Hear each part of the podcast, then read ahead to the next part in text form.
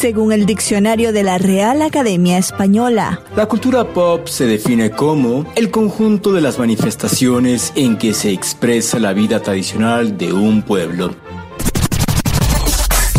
Nosotros la definimos como música, cine, televisión, famosos, teatro, moda y arte. ¿Y tú? ¿Cómo, la defines? Somos Zona Pop con Marisabel Houston y Javier Merino. Ya es viernes. ¿Quién está despeinando la cotorra desde tempranas horas del viernes? Ya, bueno, yo te digo que yo tengo la cotorra despeinada desde las 5 de la mañana porque, bueno, la, esta ¿Qué es la suertudo tu esposo? ¿Qué suertudo tu esposo? Ándale, Escucha, esta es, esta es la maravilla de los podcasts porque aunque ustedes me están escuchando el viernes, yo estoy de vacaciones. Entonces sí, ya yo estoy disfrutando. De hecho, voy a ir hoy o ya fui, depende si usted lo escucha el viernes o si lo escucha el sábado, al primer juego de los Bravos de Atlanta que voy a ir este año. Que bueno, ya es eh, uno de los tantos juegos que han hecho desde que se inauguró el nuevo estadio. Entonces ahí voy a estar disfrutando de ¿Es la pelota. ¿Es el estadio que está al lado de CNN? No, ese estadio era el Turner Field y ya no juegan allí, juegan en otro que se llama el SunTrust Park, que es un estadio nuevo, completamente nuevo y estoy muy emocionada. ¿Y es el que está al aire libre? Los dos estaban al aire libre, Ah, sí. sí, sí, sí, ubico el estadio perfecto, ¿no? Pero es el que está cuando, cuando vas del aeropuerto, que está del lado derecho y que del lado izquierdo se Ese ve el era el centro de antiguo, Atlanta. exactamente. Oh. Ese era el antiguo. Ese era el antiguo. Este Entonces no sé dónde está el estadio. Este está un poquito más hacia el norte. Cuando vengas a Atlanta te voy a llevar y Ah, te y te hago el hacemos ¡Ah! Oh my god. Deberíamos hacer eso para el podcast, el tour hablado del, del estadio, de los Bravos de Atlanta, porque además ellos tienen tours del, del estadio, entonces nosotros podemos ir grabando nuestras experiencias. Yo amo el béisbol, comencé trabajando en Venezuela con el béisbol y seguro tú no entiendes nada de béisbol, así que yo te Lo que tenemos que hacer es el podcast del tour de CNN que se da, porque para los que no saben, Ah. Claro. CNN es un edificio muy grande que está en el centro de, de la ciudad de Atlanta. Y entonces, literal, El de las- CNN Center. El CNN Center. Eh, una de las atracciones que tiene, te dan un tour por todas las De instalaciones. una hora y quince. Entonces tú vas pasando, que por cierto Marisabel lo ha dado esta semana como cuatro veces y se ha llevado una comisión de cero centavos, cero dólares, cero nada. Y entonces tú vas pasando por los diferentes sets que hay, desde CNN español, CNN International, CNN Domestic, así por todos lados y casualmente terminas en una tienda de souvenirs que terminas empeñando hasta el alma. Sí. Mira, si hubiese cobrado por cada persona que le di el tour, me hubiese ganado casi 100 dólares esta semana. Mm, yo creo que estás este, equivocado de profesión. Vete a dar los tours a CNN y deja digital. Pump up the gem, ¿ya viste? Y no es que te esté pidiendo un aumento. No. Bueno, este es el episodio número 13 de Zona Pop. Les agradecemos que quieran pasar los viernes con nosotras cada día más. La gente que se suma a la ola popera de los viernes de CNN en español digital. Yo soy Javier Merino desde la Ciudad de México y me puedes seguir en mi Twitter arroba Javito Merino. Y yo soy Marisabel Houston desde la ciudad de Atlanta. Me pueden seguir en mi Twitter Houston CNN como la ciudad de Texas, pero sin la O. Y en nuestro podcast, ¿cuál es la cuenta oficial? Es que este amor es azul como el mar azul. Arroba arroba zona pop CNN. Y nuestra página de internet, ¿cuál es Houston? La página de internet de cnnespañol.com barra zona pop, en donde van a encontrar entrevistas, bueno, estas entrevistas que, que, que ustedes escuchan en nuestros podcasts, notas Escuchan. ¿te oíste? Bien Escuchan, venezolana. Escuchan. A Que ver, a ver, escuchan. a ver, yo quiero preguntar, ¿por qué los venezolanos no pronuncian las heces? No sé, las convertimos en J, Sí. pero no sé por qué, o sea, no sé, es una manera, co- ¿por qué, por qué los, los boricuas convierten algunas R's en L's? En el No Puerto. Rico. Tenemos que invitar a, a un experto en lingüística para que nos diga, Sí, fíjate que sí. Porque está bastante interesante ese tema. ¿ah? Espectacular. Espectacular, hashtag del más allá. Hoy vamos a tener un programa largo, así que yo les recomiendo que busquen o que salgan a hacer ejercicio o no sé, que busquen unas palomitas de maíz, popcorn, eh, crispetas como le dicen en México, en, No. que digo en Colombia, eh, no sé. Cotufas, qué- les dicen en Venezuela, le ¿no? decimos en Venezuela, o sea que Palomitas en México. sus aperitivos o, o una, una copita de vino también para que se rían más a gusto, una copita de vino o una chela, una cervecita, lo que usted quiera, ¿no? Pero el programa va a estar un poquito largo porque una de las entrevistas con eh, uno de nuestros protagonistas dura, pues es larga, vamos a decirlo, pero es que habla tan bueno que la tuvimos que dejar completa. O sea, es que es muy buena la entrevista.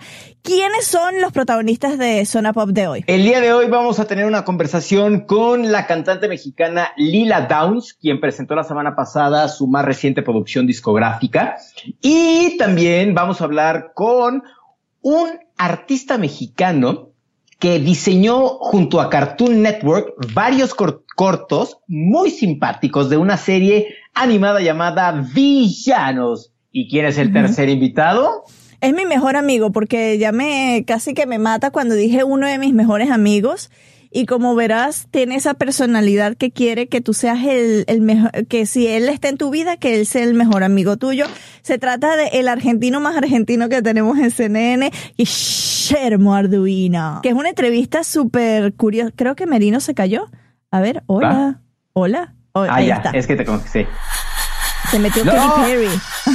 Katy Perry hace mucho que no se metía y vino a visitarnos a, a la cabina. Pero sí, no saben qué, pudimos conocer a un Guillermo Arduino más simpático, o sea, no porque no lo sea, pero que no es la En figura que está no. a Ujú. cuadros dando las noticias, exacto. Claro. O sea, porque uno lo ve en encuentro seriecito, derechito, y entonces platicando, dando las noticias, pero es tan simpático y tan caga. Pero pueden a través del podcast conocer a, a un presentador de CNN que cuando está fuera de la cámara no es el estereotipo de presentador, es otra persona, es el auténtico Arduino, como, como dijo. Y conocemos en esa entrevista también en donde tiene el Emmy que se ganó por clics. Pero antes de esas entrevistas, vámonos con las noticias pop. Las noticias de Zona Pop son patrocinadas por mí, Guillermo Arduino, y los programas Encuentro y Clicks de CNN. Comenzamos las noticias pop con información relacionada a Katy Perry y a Taylor Swift. La semana pasada les comentamos que Swift subió a todas las plataformas de streaming musicales sus producciones discográficas, todo el catálogo, ¿no? Casualmente ese día, Katy Perry lanzó al mercado su cuarta producción de estudio, que es Witness. En una entrevista que dio el programa Today the NBC, en el momento que le preguntaron por Taylor, ella simplemente respondió, lo único que puedo decirle es que la quiero y espero que Dios ilumine todo su camino. ¡Hipócrita! No, pero bueno, y quién sabe si quiere hacer las paces. Pero eso sí, después de que dijo eso, Taylor Swift no ha dicho nada. Así que, mm, También la semana pasada les comentamos que Marisabel Houston entrevistó a la primera mujer maravilla, la actriz Linda Carter, y lo prometí es deuda. Aquí la charla que tuvo con Houston Houston. Sabemos que tienes raíces hispanas. ¿Cómo la cultura latina ha moldeado tu carrera y tu vida? I- I- It's almost incalculable. Es casi incalculable lo que mi herencia hispana me ha formado. My Hispanic heritage shaped me. I would say at least once or twice a month we would go. Al menos una o dos veces al mes íbamos a la casa de mi abuela. Pasábamos todo el fin de semana con ella, había música, mucha comida, familiares y niños corriendo por doquier. And it was a lot of food, and it was relatives and children running around, and and it was the most fun. Era lo más divertido de la vida. And I learned. Entendía lo que todos decían, pero nunca aprendí a hablar en español porque mi papá no hablaba el idioma.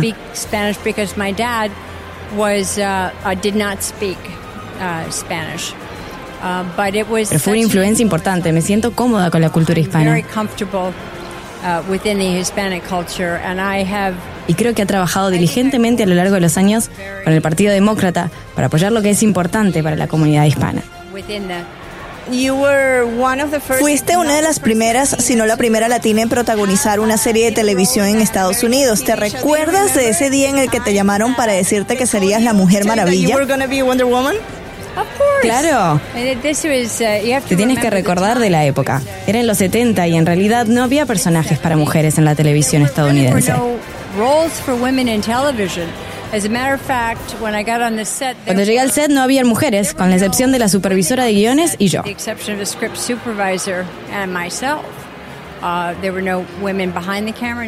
No había mujeres detrás de cámara, no habían escritoras, había una estilista y ya. El maquillista era hombre, el doble era hombre y eso cambió pronto. No se veía bien en el disfraz de Mujer Maravilla. Pero sí, rompió barreras y mostró que sí podemos cambiar y que tenemos el poder de llevar a las mujeres a los sets. Um, no puedo no preguntarte esto. Si tuvieses un poder especial, ¿cuál sería? En la actualidad tendría el lazo de la verdad acá en Washington. Y como dije anteriormente, tienes raíces hispanas de España y México. ¿Qué tomas de cada cultura? Oh, I blend them. Oh, las mezclo. Soy la nieta de una mujer indocumentada y no puedes sino mezclarlas. Esto es lo que es Estados Unidos y lo que es ser estadounidense. Uh, No se trata de aferrarte a tu cultura. Sí, tienes una cultura. Y llevo cada once de mi cultura hispana a todos los lugares que voy.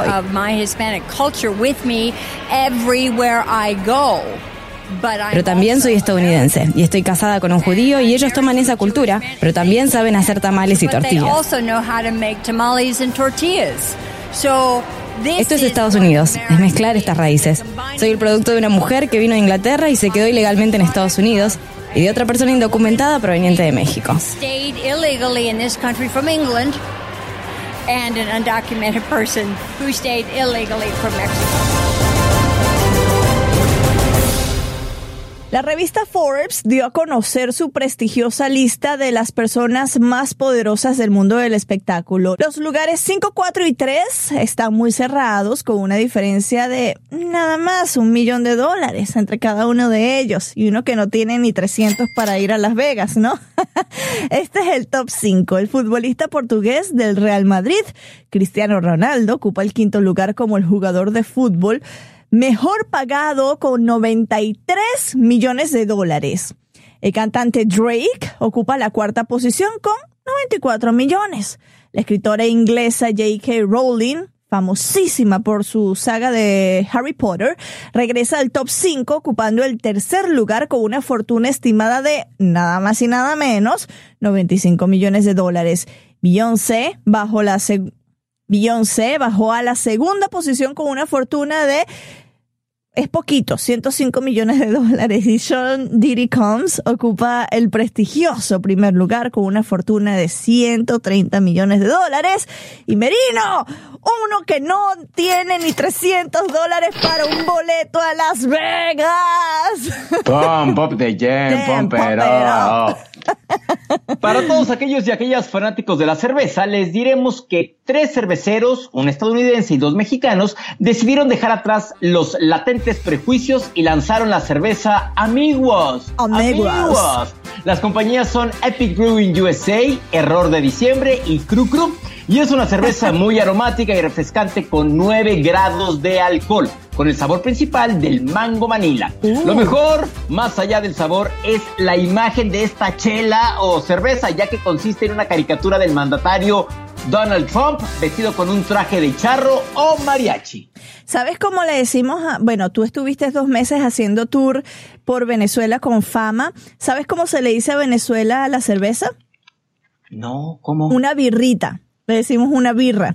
Ay, fíjate que hasta ahorita me está, o sea, que me estás diciendo eso, o sea, no tengo como presente estar allá y decir, o sea, escuchar la palabra Sí. irrita. No Sí, sé, es como sí. tom- vamos a tomarnos unas birras entre panas. O sea, vamos a tomarnos una chela entre cuates. Ok, Así. ok, ok. A ver, ¿en dónde voy? Me perdí. Se llevó a cabo la entrega 71 de los premios Tony a lo mejor del teatro en Estados Unidos, presentado por Kevin Spacey, grandísimo Kevin Spacey, quien bromeó y dijo que estaba muy nervioso como estamos nosotros siempre que entrevistamos a alguien aquí en Zona Pop. E incluso salió caracterizado como Johnny Carson, Bill Clinton y como su personaje de Frank Underwood en la serie House of Cards, tomado del brazo de Robin Wright. Entre los ganadores estuvieron el musical Dear Evan Hansen, que cuenta la emotiva historia de unos jóvenes forasteros, que se llevó un total de cinco estatuillas, entre las que destacan mejor musical, mejor libreto, mejor música original y mejor actor en un musical. 3, 14, 16, 20, o sea, todo se llevó. No, la verdad fueron muy pocos, o sea, fueron muy pocos este, estatuillas para un solo musical. Ahorita ya vas a, leer por qué. A ver. Beth Midler se llevó el reconocimiento como mejor actriz en un musical por Hello Dolly, mientras que el actor Kevin Klein se llevó el reconocimiento a mejor actor en una obra por la puesta en escena Present Laughter. La mejor obra se la llevó Oslo y bueno, aquí Merino me lo puso casi que resaltado con el comentario que yo le dije 3, 14, 16 infinito de que esta obra se había llevado Dear Evan Hansen muchísimas estatuillas y no de, en efecto. Recordemos que el año pasado Hamilton, el musical de, Lin Manuel Miranda, arrasó obteniendo 11 de las 17 nominaciones, pues en las que estuvo ahí, valga la redundancia, nominado. Así que te podrás dar cuenta que cinco estatuillas, pues no es nada, porque si te nominan en 17 17 categorías como fue Hamilton, 5 no es ni la mitad, no es ni la mitad. El tenista español Rafa Nadal ganó el domingo 11 la final del abierto de tenis de Francia, el Roland Garros, y sumó el décimo trofeo de este torneo a sus vitrinas, con lo que se convierte en el primer tenista en ganar este mismo Grand Slam en 10 ocasiones. Nadal venció en la final en la mítica cancha Philippe Chautier, el suizo Stan Wawrinka, con tres sets con marcador de 6-2, 6 361. Felicidades desde acá, Rafa. Y para cerrar las noticias pop, un piloto pidió disculpas por cantar el tema despacito y bloquear las comunicaciones entre la torre de control durante más de 10 minutos. Este piloto accidentalmente dejó abierto el micrófono de su cabina de avión y se arrancó a cantar en su mejor tono de pop esta canción para escuchar la conversación que tuvo con la torre de control del Aeropuerto Internacional de Ezeiza en Buenos Aires. Los invitamos a buscar esta y muchas noticias más en cnnespañol.com. El canal Cartoon Network Latinoamérica estrenó Villanos, la nueva serie de cortos creada por un joven talento mexicano y cuenta la historia de la organización más malvada e incompetente que ha existido, el Black Hat Organization. Hablamos con Alan Ituriel, creador de estos intrépidos malandrines, y con Hernán Lagreca, director senior de servicios creativos para Cartoon Network Latinoamérica, y aquí les presentamos la entrevista.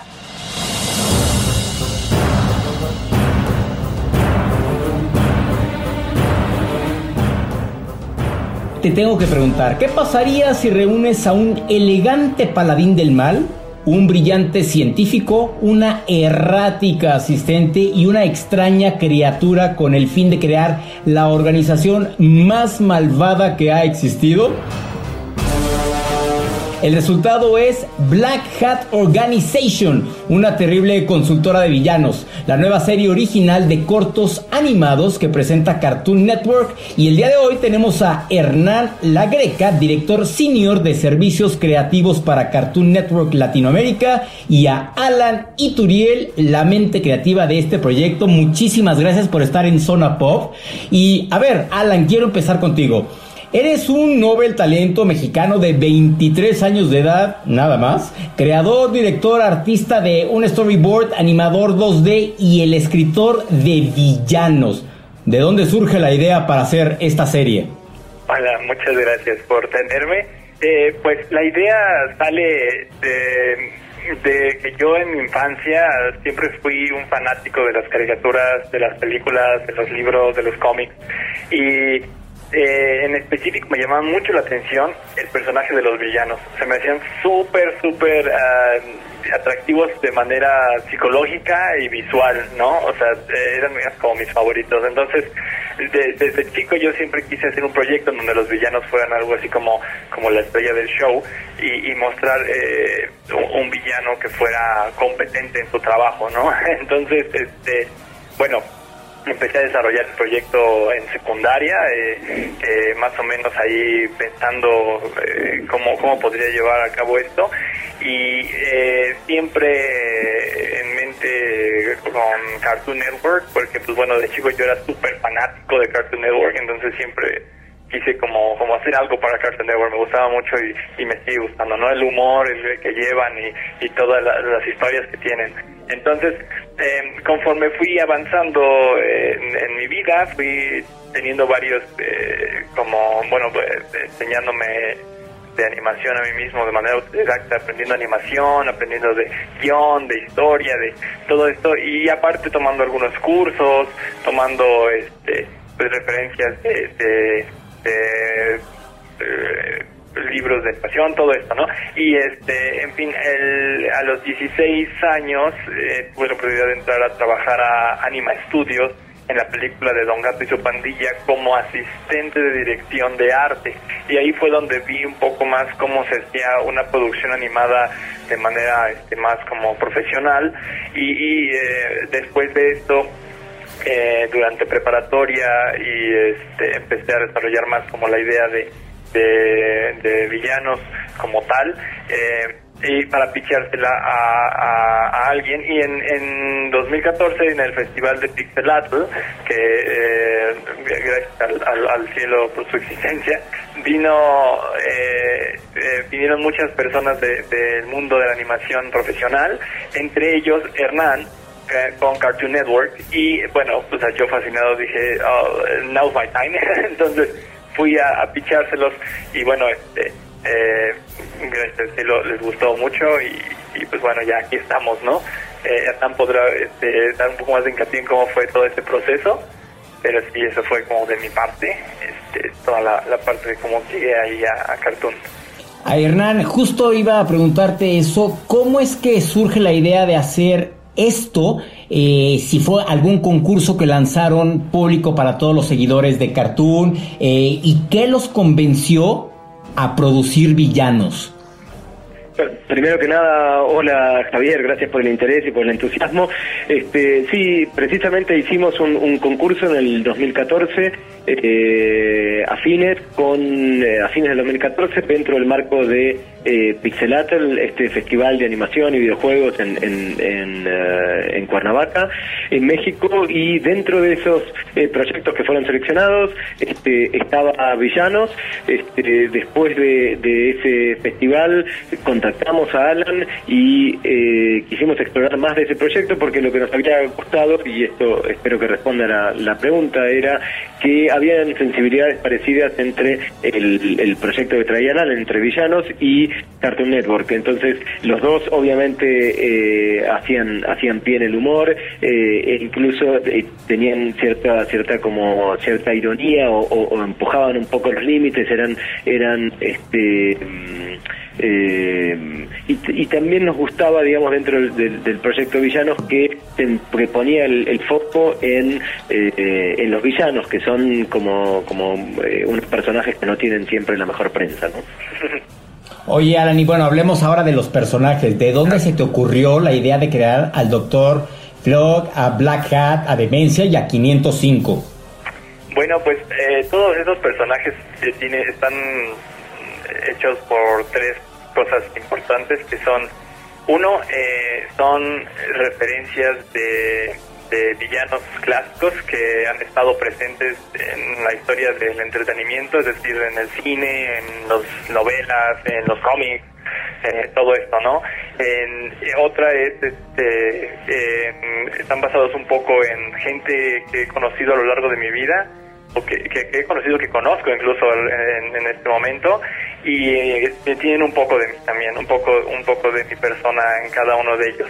Oye, Hernán, eh, definitivamente estos cortos han tenido un éxito impresionante en Latinoamérica. ¿Hay posibilidad de que se vuelva una serie como Las Chicas Superpoderosas, como Ben 10, y que incluso se haga doblaje para el mercado anglo y otros mercados?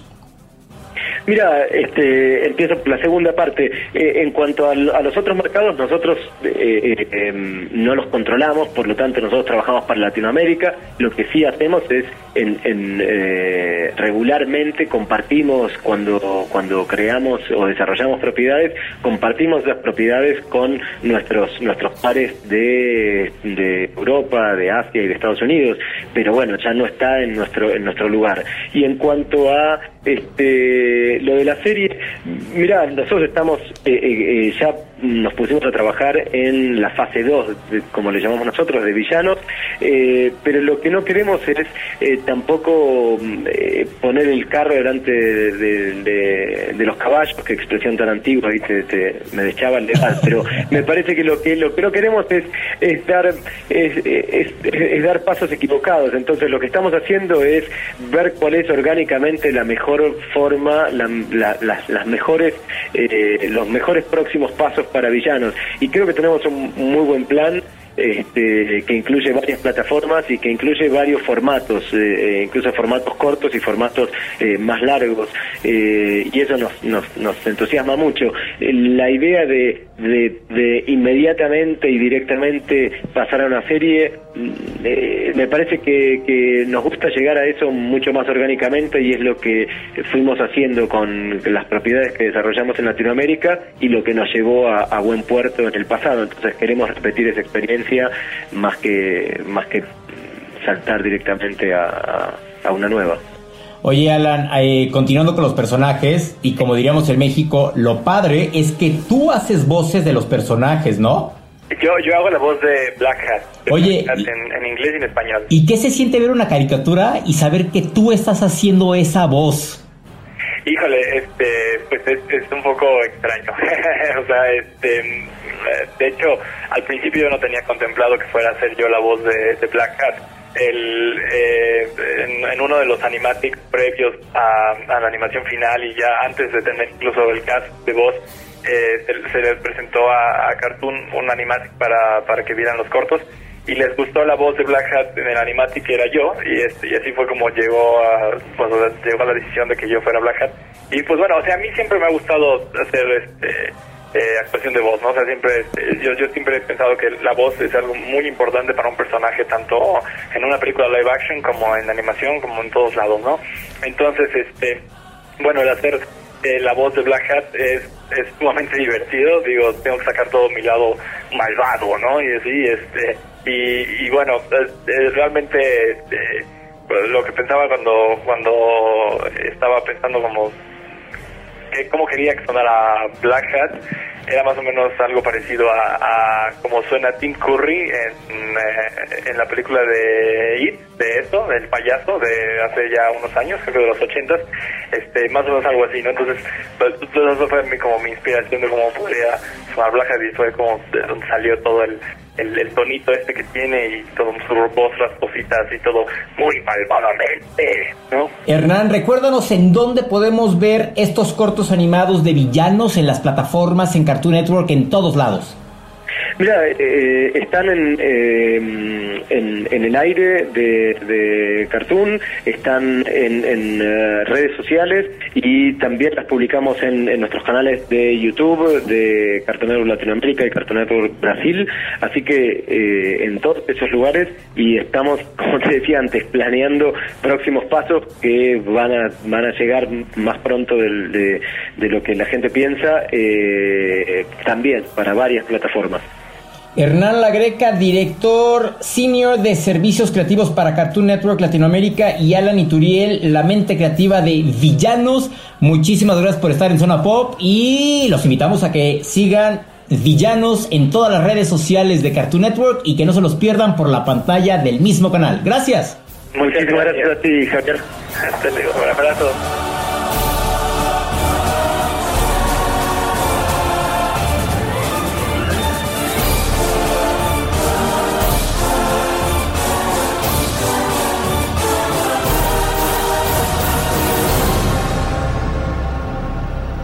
Ya se me antoja ver esto. Sí, no, sí. exacto. Además que los puedes ver en la página de Cartoon Network, que tienen su propio canal de YouTube. En fin, es algo que está como muy divertido. Además, son cortos, son chiquitas, son rapiditas. Vámonos con nuestra próxima entrevista que me emociona mucho porque es una cantante talentosísima y muy conocida, ¿no? En, en el mundo musical latinoamericano. Exactamente, la cantante mexicana Lila Downs presentó su más reciente producción titulada Salón, Lágrimas y Deseo en el Club El Imperial en la Ciudad de México. Perdón, Merino, ya me está haciendo eh, efecto de café y me estoy saltando el guion que tenemos acá.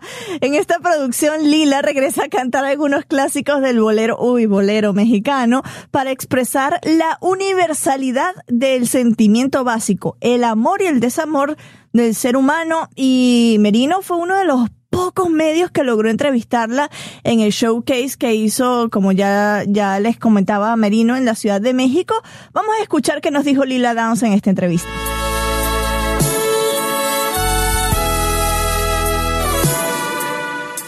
Lila, ¿cómo estás? Muy bien, gracias. Muy emocionada y contenta de poder cantar y compartir con el público aquí en el Imperial. Nuevo disco, nueva producción. ¿Qué sonidos tan mexicanos?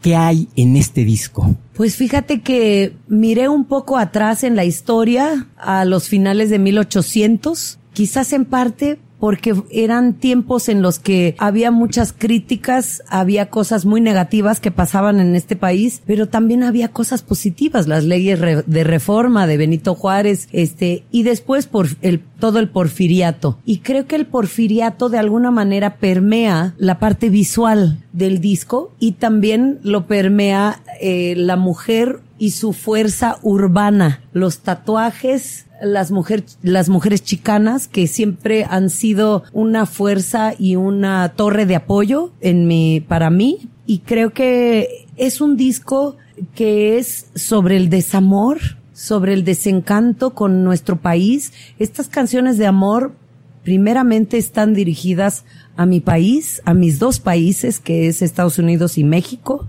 Bueno, primero México, claro. Y también el amor tan grande que nos tenemos, ¿no? Nos odiamos y nos queremos. Y creo que la música trata de expresar eso. ¿A ¿Qué diferencia hay entre Ana Lilia Downs Sánchez, la mujer, y Lila Downs, la cantante? Pues es difícil para mí eh, marcar una raya entre las dos personas. Creo que en parte sí eh, es muy natural para mí conversar con nuestro público desde un punto de vista creativo y sí me, me protejo, digamos, ¿no? Pero creo que la parte este, creativa de las canciones tiene uno que ser verdadero, entonces tienes que ser la misma persona y decir, yo voy a componer, voy a cantar y voy a expresar esto que, mm, que me pertenece ahorita, porque me parece importante decirlo, cantarlo y pelearlo. Y, y en ese sentido creo que sí soy un poco la misma. Me interesa mucho el contexto histórico de las canciones, el por qué se escribieron y también el mensaje. El mensaje de la mentira, por ejemplo, o seguiré mi viaje, son mensajes muy pertinentes en este momento. Lo fueron, supongo, cuando Álvaro los compuso hace eh, 50 años, ¿no? Y ahora eh, tienen otro, otro elemento importante y eso me emociona porque me gusta retomar el arte para decir cosas que, que tienen que ver con, con lo que vivimos ahora, ¿no? Una de las cosas que estamos viviendo y desafortunadamente es el innombrable, como, como lo mencionabas. ¿Crees que este señor realmente está, en qué piensa o cuál es tu punto de vista de él? Pues está en un diálogo con su propio público, ¿no? O sea, también es un poco como los artistas, estamos con nuestro pequeño público y nos dirigimos nada más y a lo mejor a veces no pensamos en pasarnos esa raya y pensar que ¿qué más está pasando? Yo simplemente soy una hormiguita más, ¿no? Yo trato de recordarme eso a mí misma, porque soy oaxaqueña, creo. Eso es bien importante. pero, pero él es todo lo contrario en su filosofía, ¿no? Y eso, por eso él no se atreve a corregir algunas cosas que aunque parezcan erróneas, no, aunque sea obvio que es erróneo, él no está dispuesto, tiene ese orgullo de macho, como, como a veces aparece en nuestras rancheras mexicanas. Hablemos de cosas más agradables. Salón, lágrimas y deseos. Tienes a grandes compositores de hace mucho tiempo. ¿Cómo elegiste los temas? ¿En qué te basaste? En mis emociones, en mis sentimientos de tristeza, de complejos, de coraje, de alegrías. Eh, esas, esas dualidades que yo descubrí cuando hicimos un disco anterior que se llama Pecados y Milagros. Me di cuenta que es como el yin y el yang, ¿no? La vida. Y es bien importante que siempre tengas esa visión del balance y así puedes seguir este con tu catarsis es muy importante eh, tirar el cuero viejo para poder saber y tener la inteligencia y la sabiduría de seguir con lo que tiene que seguir. Y es, creo que yo, la, fue la intención de, de muchas de estas canciones clásicas, ¿no? De, de llorar, de tomarme una botella, sí, de tomarme una botella de mezcal, de mezcal con ellas, de mezcal. Para los que ya tomamos una copa. y, y tenemos que tirar el demonio, porque lo más fácil es odiar y ser igual a las personas que nos odian. Pero qué fácil es eso. A mí, a mí no me, me gusta eso. A mí me gustan los retos en cómo puedo yo mejorar mi persona y cómo ser más feliz en este mundo. Algo que mencionabas y que me llamó mucho la atención fue el respeto. Y justo tienes esa palabra tatuada. ¿Qué es el respeto? ¿Qué significa para ti esa palabra? Es no obligar a las personas ser y definirse a sí mismas como tú esperas que sean. Porque cada uno de nosotros nos definimos muy a nuestra manera es cosa muy interesante. Y también culturalmente, hablando ya, este, miles de personas, naciones, regiones, provincias, ¿no? Cuando yo voy a España, me gusta respetar el catalán, ¿no? La región del catalán, porque veo en eso, cuando lo respeto, se abren las puertas a una armonía con la humanidad. Y creo que eso es lo que estas personas que odian no entienden que si ellos expresaran curiosidad, respeto e interés por nuestro legado cultural en cada país latinoamericano, porque somos miles, ¿no? Las etnias indígenas, bueno, somos 500, ¿no? Las etnias indígenas en este continente. Y entonces, eh, toda esa historia es fascinante. Y si la gente conociera un poco más sobre eso, yo creo que abrirían su corazón y serían más felices. Para terminar, ¿qué significa México para ti?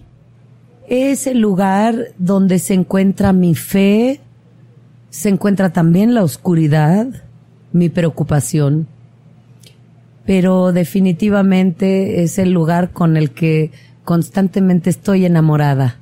Y, y pues ni se diga la comida, ¿no? Ay, cómo me cuesta guardar la línea. Muchísimas gracias por estar con nosotros, Lila. Mucho éxito y nada más. Próximas presentaciones, ¿en dónde vas a estar? ¿A dónde vas a ir? Vamos a estar en Toronto, en un festival ahí. Vamos a estar en, en Celebrate Brooklyn, en, en Nueva York. Eh, después vamos a ir a Argentina en el mes de agosto y estaremos en, en noviembre aquí en México en Auditorio Nacional y también iremos a España, me parece, en el mes de noviembre o cercano a diciembre, este, hacer una gira por allá también.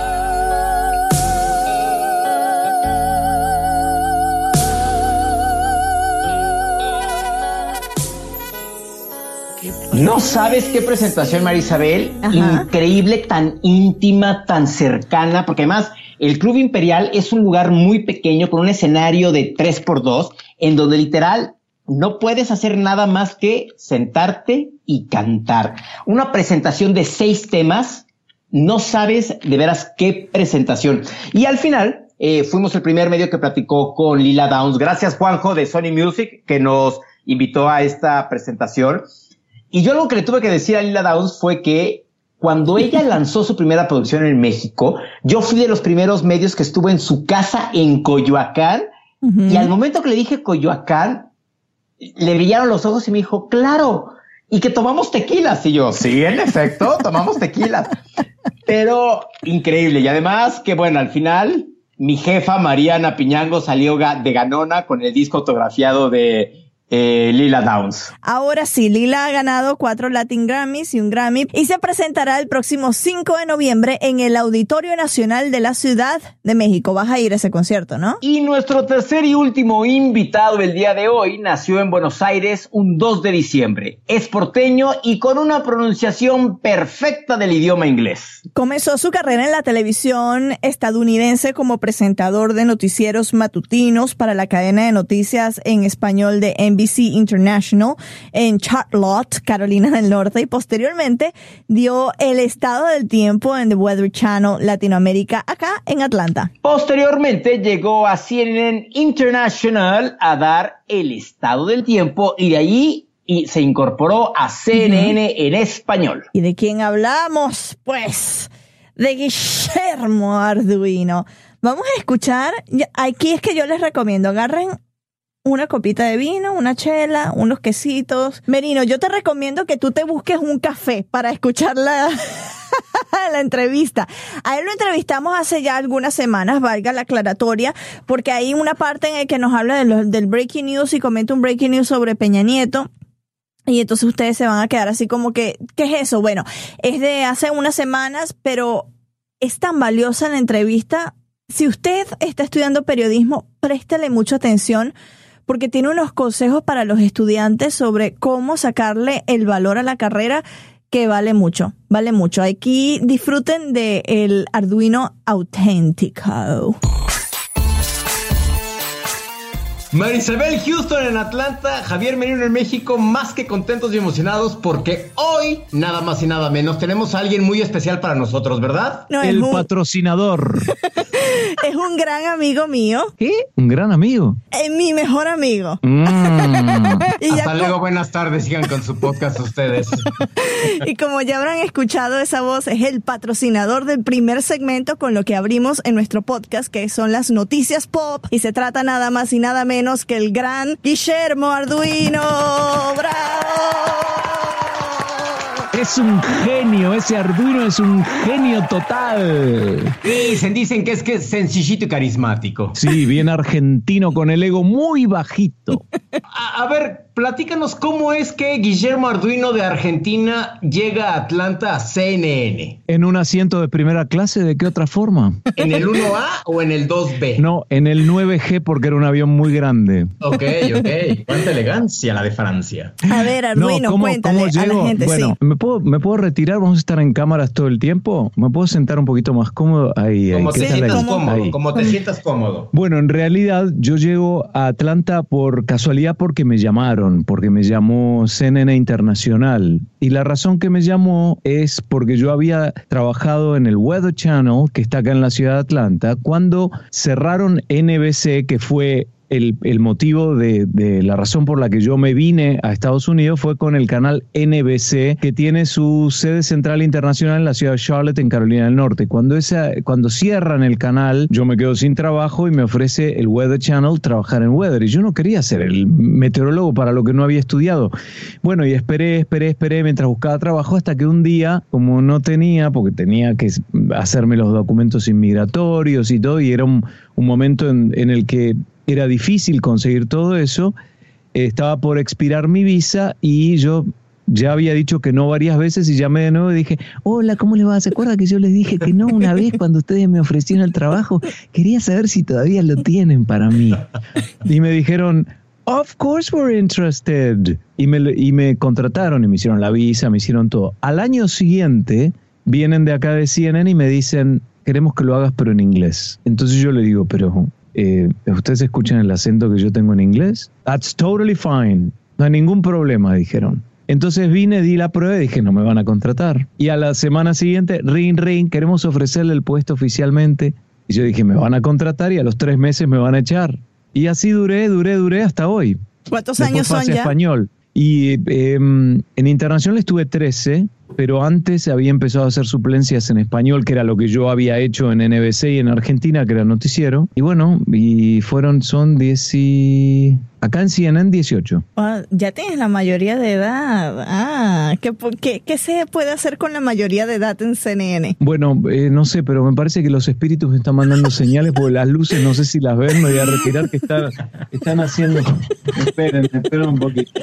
Es Katy Perry que llegó a la cabina, ahora hace de las suyas con Arduino. o es mi papá, o es mi papá que me había dicho quédate en CNN Internacional, quédate en CNN Internacional, y yo no le hice caso. Nosotros tenemos un espíritu que se que le apodamos Katy Perry por su vestido del Met Gala que aparece como un demonio tecnológico y ese es el que se nos mete usualmente a nosotros en las grabaciones para ya sea interferir con los audios o con las luces. Entonces estás de visita con Katy Perry ahí en el estudio. Katy.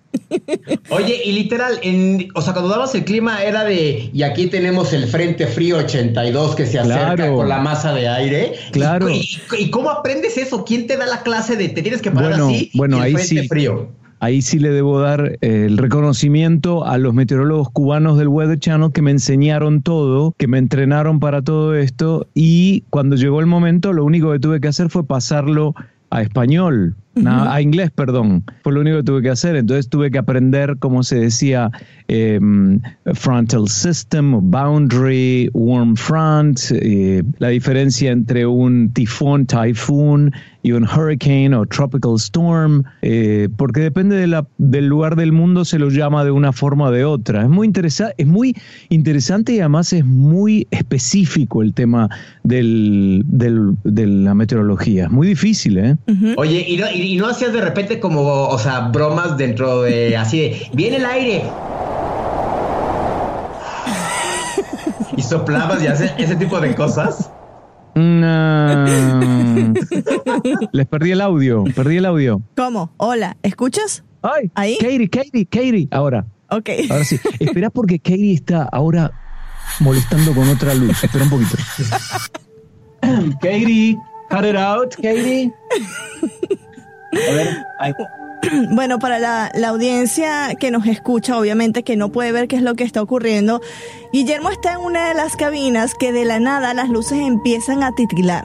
¿No? Se prenden, se apagan y eh, Claro. son algún un poltergeist, Katie, o algún espíritu que tienes ahí metido. Ahorita te llevo el tarro de agua bendita que tengo allí y mira, tienes a la imagen del Papa también ahí por si Por, acaso. por ahí están, están enojados los espíritus y no quiere que esté acá. ¿Qué verdades tendré que decir? A ver, a ver, habla de las verdades. Bueno. ¿Quién, te, quién te hizo una novatada en CNN cuando entraste? Mira, les voy a contar. El día que doy la prueba de meteorología en el séptimo piso, que todavía cuando voy al séptimo piso donde estaba el estudio y siento el olor a ese piso, me da dolor de estómago de los Wow. nervios que yo tenía cuando empecé. Porque yo decía, me van a echar, me van a echar, porque van a decir que hablo inglés mal, que, que no sé nada. Yo pensaba todo eso. Entonces, los, los meteorólogos que nos daban el briefing, nos daban el resumen de lo que estaba sucediendo, eran eh, ex militares. Y claro, uno cuando llegué me dijo, yo lo que no entiendo es por qué contratan extranjeros cuando hay tantos americanos capacitados acá para hacer este trabajo. Y yo dije, ah, buen comienzo, buen comienzo. Entonces se llamaba Ken Wood, como Kenwood, la batidora, pero en dos palabras. Entonces me dice, le digo, bueno, ¿me vas a dar el, el resumen de- del briefing meteorológico para prepararme? No, porque vos trabajás bien bajo presión, según me doy cuenta. Yo me voy a ir y voy a volver cinco minutos antes de que tengas que salir al aire. Y el tipo se fue y cuando volví cinco minutos antes, volvió, me dio el briefing y yo por las dudas me había, había practicado en mi casa contra la pared con un, plan, un mapa grande y yo me había armado frases que eran comodines en caso de que me pasara algo y me olvidara de un comentario. Yo simplemente ponía el piloto automático y decía eso, en zonas donde siempre hay las mismas condiciones meteorológicas. Si alguien está escuchándonos y viéndonos desde digamos, la zona del Caribe o el sudeste asiático, ahí siempre eh, existe lo que se llama eh, zona de convergencia intertropical, que son tormentas con calentamiento diurno, ¿no? Entonces a la mañana está lindo, está seco y después se van armando las nubes y a la noche llueve. Entonces yo tenía mi frase hecha que, que también geográficamente miraba el mapa y decía, And in evening hours, with daytime heating, we may see some thunder showers, especially from the Philippine Sea through the Philippines into Southeast Asia. Esa era la frase comodín en Asia. si el mapa era del Caribe, yo tenía la misma frase, pero con la geografía del Caribe. Y así. Entonces por ahí me agarraba en algún momento una especie de vacío y no sabía qué decir y ¡boom! tiraba la frase esa y me salvaba. Una, una de, las, de las otras facetas de Guillermo acá en CNN es que es el presentador titular del show de tecnología y es uno de los eh, personajes más tecnológicos. Pero no lo sabían. ¿Qué? ¿Cómo que no lo saben? ¿Por qué les tenés que explicar? Bueno, pero hay gente que vive debajo de una roca, entonces hay que explicarles todos, Guillermo. Bueno. Bueno. Como ustedes ya sabían, Guillermo Arduino es Claro, el presentador titular de Clicks, que es el programa tecnológico ganador de un Emmy también, Y nominado para otro. y no nominado para otro. Después y te cuento detalles de mis competidores. Mm, No, de una vez, de una vez, sácalo, sácalo. Y, y bueno, él es uno de los personajes más tecnológicos que tenemos en la cadena. Cuéntanos cómo llegaste tú a Clicks. estaba yendo al baño Ok. de internacional, pasaba por la redacción de CNN en español porque no había que subir escaleras, entonces era más rápido el trayecto. Y la directora general había dicho que se iba a parar. Esto es una historia verdadera. había dicho que se iba a parar en medio de la redacción e iba a ver quién podía hacer ese programa de tecnología. ¿En serio? Entonces yo iba para el baño y me dice, Guillermo, porque era americana, I need to talk to you. Y me hace así con el dedo. Le digo, "Do- necesito ir al baño, necesito ir al baño un segundo. No, no, no, no, I need to talk to you. Yo me estaba haciendo pis, tenía que ir al baño rápido. Entonces le digo, what? Y agarra la tipa y me dice, would you like to do a tech show to be the host? ¿Te gustaría ser el presentador del programa de tecnología? Yes, can I go to the bathroom? Y agarré y fui al baño. Entonces fue de pura casualidad, ¿ah? fue de casualidad, pero después me enteré que mi nombre ya lo habían tirado Ah, bueno. por ahí Bueno. Lo habían tirado porque yo estaba haciendo algunos segmentos en internacional que tenían que ver. Yo había ido a Canadá, a la ciudad, había ido a dos ciudades, una que se llama eh, Hamilton, está cerca de Toronto, y otra que se llama Chicoutimi, que está en el norte de Quebec. Oye, y había ¿Cómo, ido ¿Cómo? ¿Cómo? Chicoutimi. Chi- Chicoutimi. Chicoutimi. Es una ciudad en el norte de Quebec. Y es una, una en, en Canadá tienen un problema con eh, los médicos porque se van a Estados Unidos por el tema del dinero. Porque acá ganan 300, 400 mil dólares y allá en Canadá deben ganar 60, 70 mil dólares. Entonces los médicos se van. Entonces lo que estaban, el problema que tenían sobre todo eran los pequeños pueblos, donde está la, la gente mayor de edad que necesita la presencia de un experto, pero el experto no está, está en las grandes ciudades. Entonces hacen operaciones a través de Internet con un robot. Esto estamos hablando del año 2005 probablemente. Yo viajo a Hamilton porque el cirujano, que se llamaba Ansari, eh, Anvari, bueno, era un apellido persa, operaba a través de las manos las ponía en unas mangas que operaban y del otro extremo había un cirujano con menos experiencia y operaba a través de endoscopía. Pero no el cirujano, sino las manos del robot. 2005, ¿eh? Entonces yo fui a hacer esa nota y fui a hacer otro tipo de notas también tecnológicas y por ahí entró el tema de, uy, este tipo, como dicen en Argentina, este flaco puede, puede hacer esto. Em, pero me vino bien, me vino bien porque la diversificación, y esto si hay alguien que está escuchando y, y que es joven y está estudiando, la diversificación y la especialización son muy importantes en la carrera de uno, porque con decir, soy locutor, tengo muy buena voz, tengo muy buena dicción, póngame de presentador de noticias. Si no tenés una especialidad, a mí me invitan ahora a hablar en conferencias y simposios. Es muy importante. Arduino. Es muy importante. Él viaja a todas Bien. partes del mundo. Tú. No, pero en serio, es por la especialización, si no, no me hubieran llamado, ¿entendés? A mí lo que me gusta de Clicks, y voy a ser bien sincero, es la Presentador. presentación. Ah, eh, eso pasa como a un tercer plano. No, Pero ya te ganaste la un enemigo. presentación- Pero la presentación que hace el presentador de Clicks, que siempre dice, estamos en la torre tal, del edificio tal, o sea, ¿puedes decirnos esa presentación que siempre haces, que es Yo característica? soy muy Guillermo. No, espera. Bienvenidos a una nueva edición de Clicks. Estamos en el estudio 4A de la Torre Sur del CNN Center. Giro a la otra cámara, cámara 1. Yo soy Guillermo Arduino y vamos ya a los titulares de esta edición. ¡Boom! Entra el titular. Eso, eso. También hago el programa de Patricia Gianiotso desde el estudio 3 en la Torre Sur y el programa Encuentro que también conduzco desde el estudio 6 en la Torre Sur. Si alguien ha escuchado los, los, los resúmenes de ahora que yo grabo para CNN Radio, que salen a través de varias afiliadas de América Latina, y digo el, desde el CNN Center en la ciudad de Atlanta, eso es gracias a Arduino, que me dice, no, nena, de sí, desde el CNN Center. Claro, porque, porque acá los copiedores me dicen, pero niño, vi el centro de operaciones de CNN en Atlanta. No, CNN Center. Claro, ¿qué le vas a decir?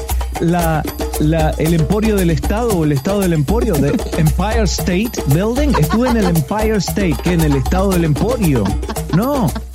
¿No? Y bueno, esa es la razón por la que yo siempre digo el CNN Center desde, en, en la ciudad de Atlanta. Bueno, ya me hice boles. A ver, Guillermo, ¿qué app es tu favorita en estos momentos? Snapchat. Bueno, nosotros nos comunicamos por Snapchat para todo. En realidad es la que más me divierte y me hizo una es una estupidez lo que voy a decir, ¿eh? no se rían. Pero me hace tanto bien Snapchat, porque me hace reír, como cuando ella recién casi se cae con la silla. Ella no, no escuchó porque no tenía los auriculares puestos, no tenía los auriculares. Entonces, estaba diciendo que eh, Snapchat es una, una aplicación que me hace reír mucho con todos los filtros, me divierto. Debo decir que la mejor de todas es WhatsApp. Es una estupidez, pero es la mejor de todas. Uh -huh. Es la que nos permite conectarnos, pero de Snapchat, ¿cuál es tu filtro favorito? Hay uno que tú sabes que es el, mi favorito porque es el con el que yo te mando todos los snaps. El de ¿no? los dientes. Sí, el de la bocota, que es con el que también le mando en realidad, a, a Javier. El favorito mío es la abejita. Ah, pero claro. hace tiempo que no la ponen. Sí.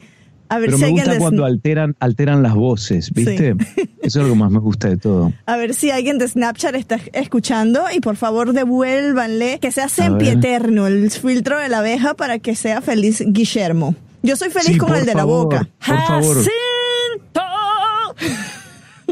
Oye. Guillermo, ¿y en qué momento eh, te das cuenta que clics, el tiempo, se convierten en, una herramienta muy importante para ti para dar una noticia? No porque no sean serias, dar el clima o de tecnología, pero que ya pasas a dar noticias duras de la situación económica de un país, de que mataron a alguien. ¿En qué momento te das cuenta de que, pum, ya estoy listo para hacer esto? Porque en realidad todos eh, no somos como el presentador de televisión. En vida tenemos también nuestra parte un poco más relajada, nuestro interés en tecnología, por ejemplo. Tenemos también nuestra parte un poco más relajada, nuestro interés en tecnología, por ejemplo. Mira el de la bocota. ok, bueno, vamos a explicarle qué es lo que acaba de suceder Bueno. a la audiencia. Se estaba grabando en Snapchat con el filtro de la bocota y eso es lo que nos colocó. ¿Cómo lo hacía sonar? Claro, lo que pasa es que yo habitualmente este lo hago, eh, lo hago funcionar con una voz cambiada mía para que sea un poco más gracioso. Por ejemplo, Hola, nena, ¿cómo estás? Acá estoy. Silbando para vos, ¿viste? bueno, mira, así se escucha. ¿Cómo estás? Acá estoy. Silbando para vos, ¿viste? Por favor, guárdalo porque yo quiero ponerlo en nuestro Twitter. Pero te das cuenta, Eh, esta estupidez, digamos, todos nos reímos, todos hacemos cosas tontas en casa o entre amigos, y esto te da la oportunidad, lo mismo con cuando vos me decías recién, ¿cómo haces para estar serio y después no? Bueno, porque yo tengo interés, yo, hago inversiones personales, yo voy al cine, yo veo películas, eh, yo hago deportes, no solo soy el presentador acartonado de la televisión que parece un profesor dando clases de filosofía. Entonces, en realidad con clic sale uno y lo bueno es que ese es el que soy yo, porque yo salgo, yo no estoy con saco y corbata todo el día. Es más, me molesta la corbata. En cambio, en clic salgo con jeans. Las señoras mayores les gusta porque dicen que son jeans apretados. Eh, eh, parezco más alto de lo que soy porque mido un metro setenta y tres, pero en cámara, cuando yo trabajaba en inglés y venían de Alemania, me miraban y decían, ah, hola, mucho gusto. Creí que era más alto.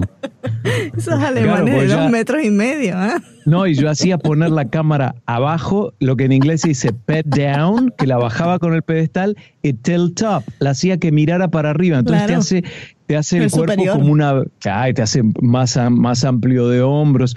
Es todo mentira lo que ven en la televisión.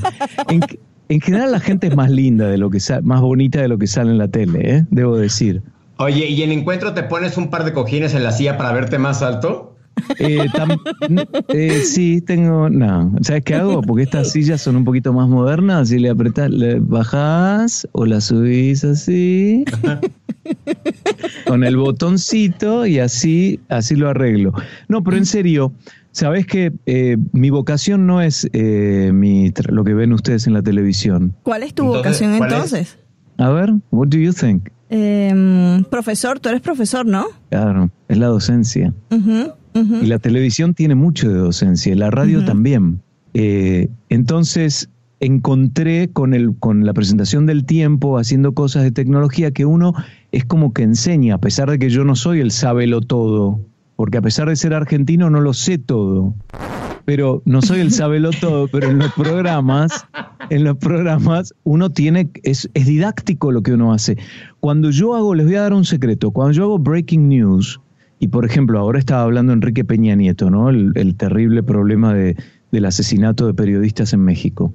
Entonces, si yo estuviera, lo está haciendo Rey Rodríguez desde el buró, si yo lo hubiera hecho, cuando termina eh, Peña Nieto, yo ya me habría hecho un cuadro con flechas, resumiendo los temas más importantes, y recurriría a un eh, algo que hacía en el colegio secundario para las clases de literatura. ¿Cuál es el tema? ¿Cuáles son los subtemas? ¿Quién es la audiencia? ¿Cuál es el tono? ¿Cuál es el argumento? ¿Cuáles son los personajes principales y secundarios? Entonces uno cuando explica lo que acaba de pasar y le das contexto, esto se da justamente cuando en Guatemala pasa esto, cuando en Estados Unidos pasa esto. Contexto. Es como hacer el análisis literario de una obra como hacíamos en el colegio cuando éramos alumnos. Y yo no era un alumno brillante, era un alumno del montón. Eh, tiene mucho de la de docencia esto, esta profesión. Me encanta que hagas ese paralelismo porque no sabía que tú desarrollabas los breaking news de esa manera y por eso es que da gusto ver el breaking news contigo. Porque nos estás enseñando de alguna manera el subconsciente de nuestro estudiante interior está como que atendiendo esas instrucciones del profesor. Y por eso es que yo me quedo enganchada con tus breaking news. Pero ¿y por qué? Porque nosotros tenemos la, eh, no me sale la palabra, tenemos eh, el beneficio, el, el gran privilegio, esa es la palabra, privilegio de tener una abundancia de recursos gracias a este monstruo informativo que se llama CNN, que nos da tantos pero tantos recursos que nosotros los tenemos que utilizar, debemos poner la información en contexto, tenemos que decirle a la gente por qué estamos interrumpiendo la programación y llevándole esto al aire. ¿Por qué es relevante interrumpir la programación? Tenemos la obligación de hacerlo. Ustedes piensen cuánta gente en el mundo periodístico hace esa distinción. Por ejemplo, ahora con lo que está pasando con, no quiero ponerme serio para no aburrirlos, pero lo que está pasando con Donald Trump, es muy importante entender el momento, por qué ahora, por qué sale James Comey, de- lo sacan del FBI el día anterior de que venga el canciller de Rusia de visita. ¿Es relevante o no es relevante? Esa es información contextual, ¿entendés? Este, y cuanto más viejos somos, más fuimos expuestos a este tipo de cosas. Claro, no digo claro. que sea viejo, pero No, este, tú tienes 35. experiencia. Claro, claro. ¿cuántos tengo? 35. Ah, bueno, pensé que habías dicho más. Yo sé que esta pregunta es muy trillada, pero ¿qué noticia te ha tocado dar en vivo y que te haya marcado y que te haya cambiado la forma de pensar en muchas cosas? Mira, em, yo creo que uno de los privilegios que yo tuve fue, y que ustedes lo tienen también, sobre todo eh, Marisabel, porque vive acá, es que nosotros no solo somos bilingües, sino biculturales también. Y la biculturalidad es la que te da una perspectiva de las cosas completamente diferente. Y nosotros, como decía, me voy a hacer ahora el, el profesor, como decía eh, Antoine de Saint-Exupéry, que Me además encanta. de haber escrito al principito era un filósofo. A ver, que lo repita esta Houston, que le No, domina yo no el francés. puedo. No, yo no puedo. A ver, él, él entonces. decía que la comunicación verdadera, y esto lo aprendí en el colegio secundario, ¿eh? que la comunicación verdadera es muy difícil de que se dé porque el hombre está lleno de prejuicios. Y la comunicación debería ser con cero prejuicios, porque uno, al prejuzgar, le agrega un dato, un tono, un énfasis, un contenido al mensaje. Olvídense de las palabras, subtexto y texto, los dos, por su propio prejuicio. Entonces él, él decía que lo- la comunicación verdadera se da cuando uno está desnudo. A ver si entienden la, la- la expresión figurativa, desnudo de prejuicios. Y la biculturalidad o la multiculturalidad a mí me hace acercarme un poco más a la desnudez, ¿entendés? Aunque no se logra, porque es muy difícil, como él dice, prácticamente imposible. Hubo un caso en Guatemala de una monja, que no me acuerdo su nombre, que en el año 95 o 96, creo que fue en el 95, fue violada en repetidas oportunidades por sus secuestradores. Yo la conocí en Washington y ella pedía que eh, el- el- la persona que la había liderado la violación, entonces se llamaba Alejandro, y ella pedía que fueran a Guatemala y que intervinieran en el caso. Bueno, a mí eso me cambió, porque yo pensé qué vejación debe haber sido para una religiosa Religiosa, claro. el ser violada. Por supuesto, la violación en cualquier plano es una vejación, pero aún más para una religiosa.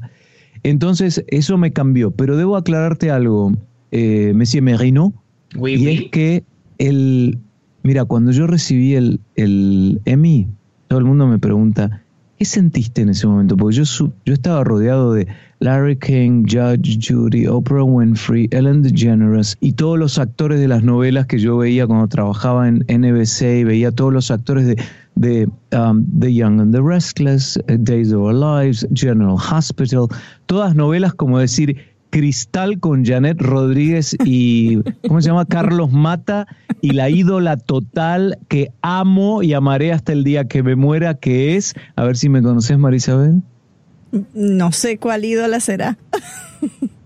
la John Collins de Venezuela. ¿Quién es? No, pero es que Ah, yo no había, yo no había nacido en esa época. no recuerdo. Uy, directo, ¿Quién es, ¿Cuál es? quién es la que hace arte- de actriz mala y que es una amorosa como persona, pero Ay, que... Dios. Ya me pusiste on the spot porque yo Lu- novelera no Lupita soy. Ferrer, ¿no? Voy a, Lupi- No. voy a tener que ¿Sí? Lupita Ferrer, por supuesto. Lupita. Voy a buscar la Mm. foto mientras estoy Y hablando yo no con veo usted. novelas, yo no veo novelas. Sí, Pero yo está sí, porque bien. mi abuela, mi abuela me decía, no vayas al- a la escuela, quédate conmigo a ver la novela, me decía mi abuela, porque quería que viéramos Cristal juntos. Bueno, y eh, esto sería digno de Alexis Carrington Colby en, en los um, en Dynasty, en Dinastía, o de Lupita Ferrer. Pero cuando yo subí, estaba entre toda esa gente y hablé mis 40 segundos para agradecer el premio, todos me preguntan, ¿qué sentiste? Yo no sentí nada, porque estaba al aire, porque ese es mi trabajo. Y ahora que estamos haciendo un especial de bullying, sí me choca cuando veo a los nenes o el maltrato a jóvenes, niños, a, a gente indefensa, ancianos o animales. Sí me duele y me da ganas de llorar y me tengo que contener, pero nunca voy a llorar. Porque La es, hermana Francisca, ¿no? es la, es la naturaleza de nuestra profesión. ¿Cómo haces eso para, para contener esas emociones? Bueno, tiene que ver mucho también con, con lo que dices de la desnudez, de no tratar de interferir soy de alguna malo.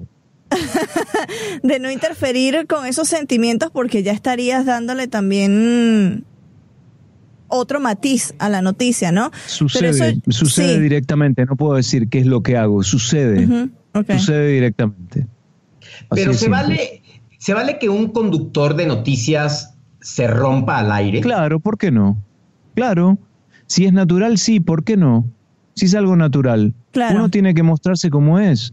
Ahora, si yo digo malas palabras en mi casa, obviamente no lo voy a hacer para no hacer sentir mal a gente que se pueda, eh, pueda percibirlo como una falta de respeto. Claro. porque no claro. sabemos la edad, el background de la gente, tenemos una idea, pero no sabemos exactamente quién nos está viendo. Pero, pero ¿por qué no romper ese frente? Uy, Katy se Perry. Katy Perry. A ¿En ver. serio? ¿En serio? Sí. Y tú lo traes, ¿eh? Arduino, tú traes a Katy Perry porque es cuando tú hablas. A ver, bueno, Es que, ¿sabes es qué? que se debe haber, ahí está, ahí está, se debe haber conmovido con lo que dije. ¿Sabes cuál es el problema de esto? Que para mi vanidad se muestra la pelada, no me gusta. Bueno, Película favorita. Color favorito. Pintor favorito. Tu frase favorita. Cuadro favorito. Mm, tu postre favorito. Animal favorito. Y la red social imprescindible. Estos son los intereses de Zona Pop. Película favorita. África mía, Color favorito. anaranjado, Libro favorito. crónica de una muerte anunciada, Pizza de pepperoni hawaiana o mushrooms u hongos. mushrooms u hongos, Pintor favorito. Velázquez, Automóvil favorito. Mm, eh, ya está, Infinity, Cuadro favorito. Ah, no tengo. ¿Con quién te irías a cenar? Tan, tan, tan, tan. ¿Con Judge Judy? ¿Con quién me iría a cenar? Ay, sí, con Judge Judy, ¿cómo me conoces? Tal cual, Judge Judy. A ver, ¿qué tiene ella que te gusta tanto? Es mala. No, eh, Judge Judy es, es una justiciera y además no tiene filtro. No tiene filtro. Y me Te- te ve- encanta. ¿Te verías conduciendo un programa como Judge Judy que fuera Judge, Judge Arduino? Sí, pero si tuviera conocimiento, conocimiento de la ley, sí, me encantaría. Me encantaría decir como cuando ella dice, ¿sabe por qué, señor, le estoy diciendo esto? Porque usted es un idiota. Dice Judge Judy. ¿Sabes que George Judy lo llamó para desearle un feliz cumpleaños a Arduino? Y indeed, lo tengo grabado, no en este teléfono, en el otro. Ajá. Me llamó para, porque un amigo mío, yo cumplía 50 años. 50, hace dos, y un amigo mío eh, le escribió a la producción y le dijo eh, que sería una sorpresa genial para mí, porque yo era un fan, porque yo la grabo en casa y veo por ahí lo que en inglés se dice binge watching, como que, que, tom- que haces, eh, ves uno atrás del otro, grabo y me veo 10 episodios uno atrás del otro y me río un montón. Y la tipa me llamó para el cumpleaños. Tú estabas que brincabas en una pata, ¿ah? No, no lo podía creer. La verdad que me, me, me choqueó. Pensé que era una cargada de entrada, que era una mentira. Y entonces, por Sí. ende, tu programa favorito es el de George Judy, ¿no? No, mi programa favorito es 48 Hours, 48 horas de CBS, que son casos verdaderos de crímenes, investigación de crímenes verdaderos. Oye, ¿alguna vez te ha dado por estar en la actuación? O sea, que te invitan en alguna No, serie, alguna telenovela. todo el mundo me lo dice, todo el mundo me dice que yo sería un buen actor, pero a mí no me gusta la actuación. Oye, oye, Guillermo, ya para finalizar, ¿qué es ¿Cómo la música? finalizar? No, pero es que esto es la primera parte de, de- te quiero Ah. tener todos los meses acá, porque es que hablar contigo es una delicia. Dale, ¿Quieres, dale. ¿Quieres estar todos los meses acá? Dale, ¿cómo no? Oye, ¿qué música pones en tu carro cuando vas de, de CNN a tu casa? Pinky Es muy tanky tinky. Es muy aburrido. es muy aburrido. Lo que pongo Radio Nacional, música clásica. Pones música clásica. Yo pongo Yo rock les voy and a decir roll. por qué. A ver. Les voy a decir por qué. Porque mi mamá era pianista. Y yo soy el menor de cuatro hermanos, tres mujeres y después vine yo. Y mi mamá y una de mis hermanas también eh, estudió piano a nivel superior. Entonces en mi casa todo el día estaba Radio Nacional con conciertos donde decían, acabamos de escuchar la Orquesta Sinfónica de Londres dirigida por Sir Anthony Perkins. es decir, los locutores eh, y a- a- pasaban horas y horas de concierto y mi mamá se la pasaba escuchando Radio Nacional. Entonces yo todo, yo iba a mi casa de dos pisos, iba arriba estaba Radio Nacional, iba abajo estaba Radio Nacional. Y uno es un animal de costumbre, evidentemente. Y yo tengo dos gatos, 400 Arduino, 400 Arduino y Gatichil Arduino. Y cuando yo me voy, siempre tienen Radio Nacional en casa. Wow. Siempre. Y yo lo tengo en el auto también. Ah, ya va, antes de finalizar, yo quiero que le cuentes a la audiencia eh, eh, la historia de, al menos de 400. Porque, Bueno, ¿Por qué se llama mostrar. 400? 400 es una ruta acá en, en Georgia, en, en el estado de Georgia, que es una, una ruta estatal, ¿no? Acá está 400. Es una gata negra, tuxedo cat, hermosa. Taxiro porque tiene, exacto. Y ahora, y esta, Ahora les voy a mostrar a la otra. Yo que es especialista en gatos. Gatichila. ¿ah?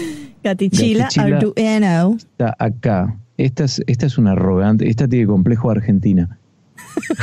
Ay, preciosa, es gris, es una gata gris, Es gris, hermosa. sí. Bueno, tienen 14 y 13 años. Entonces estoy manejando con Santi Tilden, que es una chica que trabajaba acá en CNN, con quien mantengo relación. Ella presentaba espectáculos. Y eh, veo que hay un gatito en la banquina al costado de la ruta. Y el gatito era chiquitito, este negrito. Y me pasaban los autos y, y los miraba. Entonces íbamos a ir al cine y yo no dije nada porque dije, Santi va a decir, vamos a rescatarlo, pero ¿qué hacemos con el gato después? Acá lo llevas a un refugio y te dicen, sorry, we're full. Entonces eh, fuimos al cine y no nos gustó nada. Entonces volvemos y yo miro a la distancia y le digo, mira, está el gato que, ¿qué gato? Me dice, el gato que estaba antes. Dimos toda la vuelta, paramos y el gatito había como una especie de, de bosquecito ahí con una subida y el gatito se mete y, se, y desaparece. Tuvimos una hora y media buscándola hasta que empezó a llover y de golpe la vemos. Santi es venezolana y yo le digo, eh, tráeme una toalla porque no la puedo agarrar, porque la quería agarrar y no podía. Entonces ella trae una toalla del auto y se la tira encima y la agarra. Y la subimos al auto y estaba lastimada, tenía acá en el cuello pus, una, una lastimadura grande, estaba muerta de hambre, la habían atacado seguramente otros animales. La llevamos a una clínica para que la, la curaran y 300 dólares más tarde estaba perfecta. Le dieron de comer y Santi me dijo, llévatela a tu casa y después le buscamos un hogar. La dejé en el baño toda la noche porque yo tenía otro gato más y tenía miedo que, que tuviera pulgas o algo. La, la puse en un baño encerrada y la pobrecita era muda. Cuando maullaba de tanto maullar para pedir por la madre, andás a ver, por ahí la tiraron desde un auto, por ahí se murieron, se murió la madre y los hermanitos. Eh, la gatita hacía "Eh, eh". Cosita, cosita. Y a la mañana siguiente Santi me dijo, bueno, vamos a buscarle un hogar. Y yo le dije, no, ya está, se queda acá. Y así fue. Ay, te adoro, Arduino, por hacer eso. Y sabes qué? Tiene IBD, porque a los dos años empezó a vomitar comida sin digerir. Es decir, comía y a los cinco minutos vomitaba. Y atravesé todos los em, médicos, hasta fui a un gastro- gastroenterólogo de gatos hasta que se Wow. descubrió que tenía lo que se llama Irritable Bowel Disease. que es como... Síndrome de, de, de intestino irritable. Exacto, es el intestino delgado, no el colon porque sucede después del esófago. Entonces le tengo que dar em, vísceras de conejo de comida. Y desde Te que le salió doy fancy. vísceras de conejo cada cuatro horas, que tengo unos alimentadores automáticos porque es, es comida que hay que ponerle hielo, porque es, es comida carne cruda, etcétera. Desde que le doy eso, nunca más se enfermó. Y el veterinario me dijo que iba a vivir alrededor de tres años, tiene 14. 13. Divina. Dinos, por favor, Guillermo, ¿en dónde te podemos ver? ¿Cuáles son tus redes sociales? Por si hay alguien perdido en el espacio que no sabe cuáles son tus redes. ¿Cuáles son? Eh, Facebook es mi nombre, Guillermo Arduino. Eh, la foto estoy porque hay varias falsas que hay algo- algunos locos que inventan. La mía es la que estoy con el Emi, que puedan hacer copy and paste y hacerla también. Después, eh, arroba Arduino CNN en Twitter y también en Instagram. Y básicamente eso. Y en, ¿Cómo es el de Snapchat? A ver. Oye, y a ver, ahorita que mencionas el, el Emmy, ¿dónde lo tienes? Porque hay quien, hay los famosos que lo ponen en el baño para que cuando reciban visitas lleguen y todo el mundo sostenga el Emmy y se vea al espejo. ¿Tú dónde lo Arriba tienes? del, pi- arriba del piano. ¿Crees que busque la foto también o no? Ah, ya va, pero es que tocas piano, Arduino, no, eso... Sí, pero no, hace años que no toco el piano. Lo que pasa es que cuando en tu casa tocan bien te critican, ¿viste? Mi mamá y mi hermana, sobre todo mi hermana, me decía que si Beethoven se, iba a levantar de la tumba y me iba a, a cachetear por el desastre que estaba haciendo. Entonces, eh, sí, así, así tal cual. Entonces, eh, me inhibieron y solo tengo el Yamaha, porque no me da la plata para un Steinhauser. Bueno, ahí como lo escucharon, ese eh, que escucharon en este episodio de Zona Pop es Guillermo Arduino, el verdadero, no el que está en cámara, porque el que está en cámara es fabricado nada más para estar en el show. El auténtico. El auténtico Guillermo. Mr. G, como le dicen en Starbucks. Mr. G por great. Claro, porque si le digo, what's your name? Guillermo, how do you spell that? Ve cómo se escribe, estoy media hora. Entonces le digo, G as in great, como grande. Ay, les puedo, me despido con una anécdota horrible. ¿Puede Venga, ser? venga. Estoy en Madrid y me roban en el metro. Atención si ustedes van a Madrid, mucho cuidado. Pero esto fue hace poco, porque recuerdo yo que te estaba preguntando cosas por, por internet, por, por, por, por Messenger y me dijiste, es que me acaban de, de robar, es cierto. Fue en septiembre, no del año pasado. Fue en septiembre del año pasado, no. El, sí, fue en septiembre del año pasado. Entonces, em, voy a... mm, ¿Septiembre del año pasado del anterior? Bueno, me robaron en el metro, me robaron plata, me robaron una tarjeta de crédito y me robaron la licencia de conducir de Estados Unidos. Por suerte, no tenía todo ahí, como las llaves de- del, de- del departamento, las llaves de mi auto, no tenía todo ahí. Los pasaportes tengo tres porque tengo triple ciudadanía, los tenía en otro bolso. Bueno, estaba tan, tan choqueado porque yo soy un tipo que presta mucha atención y me pasó por ser gentil. Ay, sí quiere pasar por mí. Me moví para que pudiera pasar un tipo, resulta que fue el que me robó. Y al día siguiente, cuando vas por la calle en Madrid o en otros países, aparecen supuestos sordomudos que te piden que firmes una solicitada para el gobierno, para que los ayuden y demás. Entonces te dicen, "Ah, ah, ah, ah", así te hacen gestos, y yo, en general, le digo, no, gracias, no, no, porque no les creo. Entonces me roban y al día siguiente una mujer me hace, ¡ay! Así, me muestra un papel con la lapicera y le digo, salí de acá que llamo a la policía, volá de mi vista. Pensando que la tipa no era sordomuda, me dice, es que quiero un autógrafo que me firme Guillermo, que te veo en la televisión. Me sentí tan mal, tan mal. Le di un abrazo, le pedí mis disculpas como mil veces. Yo no firmo autógrafos y le firmé un autógrafo. Yo no firmo autógrafos, porque eso es para los artistas, no para un periodista. Y se lo firmé y le dije, te pido mil disculpas, no quiero que pienses que soy un soberbio porque no lo soy. Lo que pasa es que quiero que entiendas que me robaron. No prestaba atención, la tipa estaba, no entendía por qué. Estaba haciendo un curso, un encima estaba haciendo un máster, es decir, tenía más credenciales académicas que yo sobre egiptología en el Wow. Cairo y se había ido, era peruana y se había ido el fin de semana a Madrid y lo que se cruza conmigo me pide el autógrafo y yo le grito. Entonces le digo, pensé que era de los sor-" yo la quería arreglar, pensé que eran los sordos mudos que bueno, porque ellos te hacen así con el papel. Fue horrible. horrible. Ay, Dios, bueno, vas a recolectar anécdotas en los viajes que siguen y nos las vas a venir a contar acá en Zona Pop. Mil gracias, Guillermo, por unirte a nosotros. Te robamos casi una hora de tiempo. Seguro ya abajo la productora está enloquecida Sí, preguntando porque son las cuándo 3 vas de a la llegar. tarde y tengo que hacer breaking news. Exactamente, entonces aquí lo dejamos a, bueno, la audiencia que nos escucha dice son las 3 de la tarde, esto lo grabamos nosotros entre semana y Guillermo pues ya marcha rapidito hac- hacia su set de encuentro y ahí lo van a poder ver. Porque this is CNN Breaking News. Muchísimas gracias, señor Guillermo Arduino. Le mandamos un abrazo. Gracias por patrocinar las, las noticias pop, que no serían lo mismo sin usted. No. Che, pero estos presentadores tienen unos anteojos súper cool, es súper, súper cool los dos. Yo soy el único. Mirá, Dios. No, Claro. tienes los anteojos que a mí no me gustan porque tienes unos que Claro. te quedan bárbaros. Los tengo, los tengo guardados ahora a las 5 de la tarde hora del este, me los voy a poner. Gracias, señores y señores, y este segmento de Zona Pop fue auspiciado por Guillermo Arduino. Gracias a nuestro patrocinador de las noticias pop por haber abierto su corazón con nosotros. Pudimos conocerte un poco más. Teníamos una imagen de ti, quizá puede ser, no lo sé, pero conocimos a un Guillermo Arduino que no todos los días se ve en la pantalla de CNN en español. Y habla mucho, Arduino. Hay que tenerlo de nuevo. Acá dijo que toca piano, entonces vamos a ver si viene y nos toca una pieza. ¿Sabes qué deberíamos de hacer? Bueno, tantos sueños que tenemos para Sí. Zona Pop. Cuando yo vaya a Atlanta, que nos invite a su casa y nos toque el piano y ahí hacemos un capítulo. ¿Te late? Uy, imagínate hacer un Facebook Live con Arduino mientras toca el piano.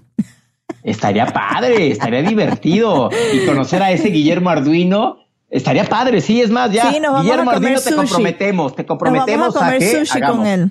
Sí, Eh, nos vamos sí. a comer sushi. Listo, hacemos todo un día con Arduino, con Mr. G, como le dicen en Starbucks.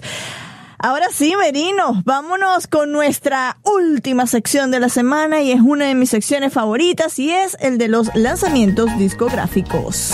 Este patrocinio es de un lanzamiento discográfico. Escúchelo detenidamente y comprenda las letras en su sentido poético. En caso de otitis media anacrónica, escuche la estrofa cinco veces. Efectos secundarios, agradable sensación en la parte occipital de su cerebro, excitación de la hipodermis, hormigueo en su espina dorsal y apertura involuntaria de su mandíbula. Lady Antebellum, Heartbreak. Este es su sexto álbum de estudio.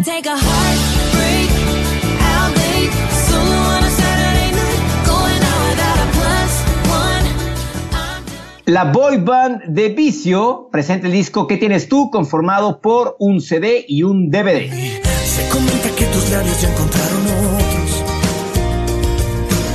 Y los míos no sabor. Y un concierto de que le hablamos la semana pasada, una banda de la que le hablamos la semana pasada en el episodio número 12, U2 con The Joshua Tree.